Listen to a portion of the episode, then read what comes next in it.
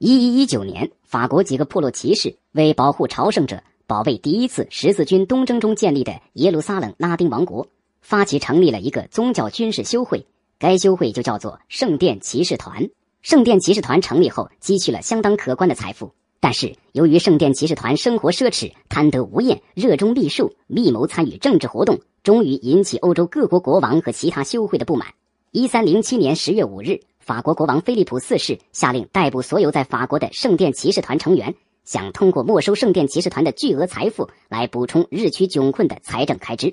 但是，圣殿骑士团却巧妙地把大量财富隐藏了起来。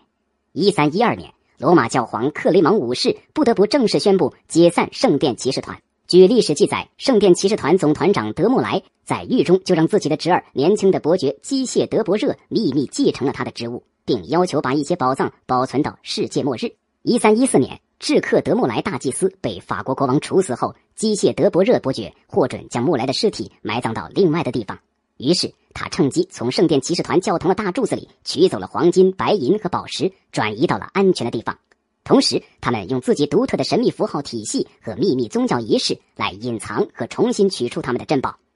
自此以后，圣殿骑士团的巨额财宝消失在人们的视线中，至今下落不明。有人根据当地的传说和发现的圣殿骑士团的神秘符号，认为藏进棺材和箱子里的财宝现仍在法国罗纳省博热伯爵封地附近的阿尔热尼城堡里。巴黎人尚皮翁曾对阿尔热尼城堡进行过发掘，但由于对刻在建筑物正面的神秘符号的内涵始终无法了解，结果一无所得。法国寻宝俱乐部根据最新发现的资料认为，圣殿骑士团的财宝可能隐藏在法国夏朗德伯省巴伯奇埃尔城堡，但人们通过发掘墓穴，仅仅发现了许多圣殿骑士团留下的不知含义的符号。还有人认为，圣殿骑士团的另外一些财宝。可能隐藏在法国的巴扎斯、阿让以及安德尔伊卢瓦尔的拉科尔小村庄附近。人们始终相信圣殿骑士团确实把一大批财宝隐藏起来了，但是他们究竟把宝藏隐藏在哪儿？他们那些刻在石头上的神秘符号到底意味着什么？这是人们至今仍难以了解的难题。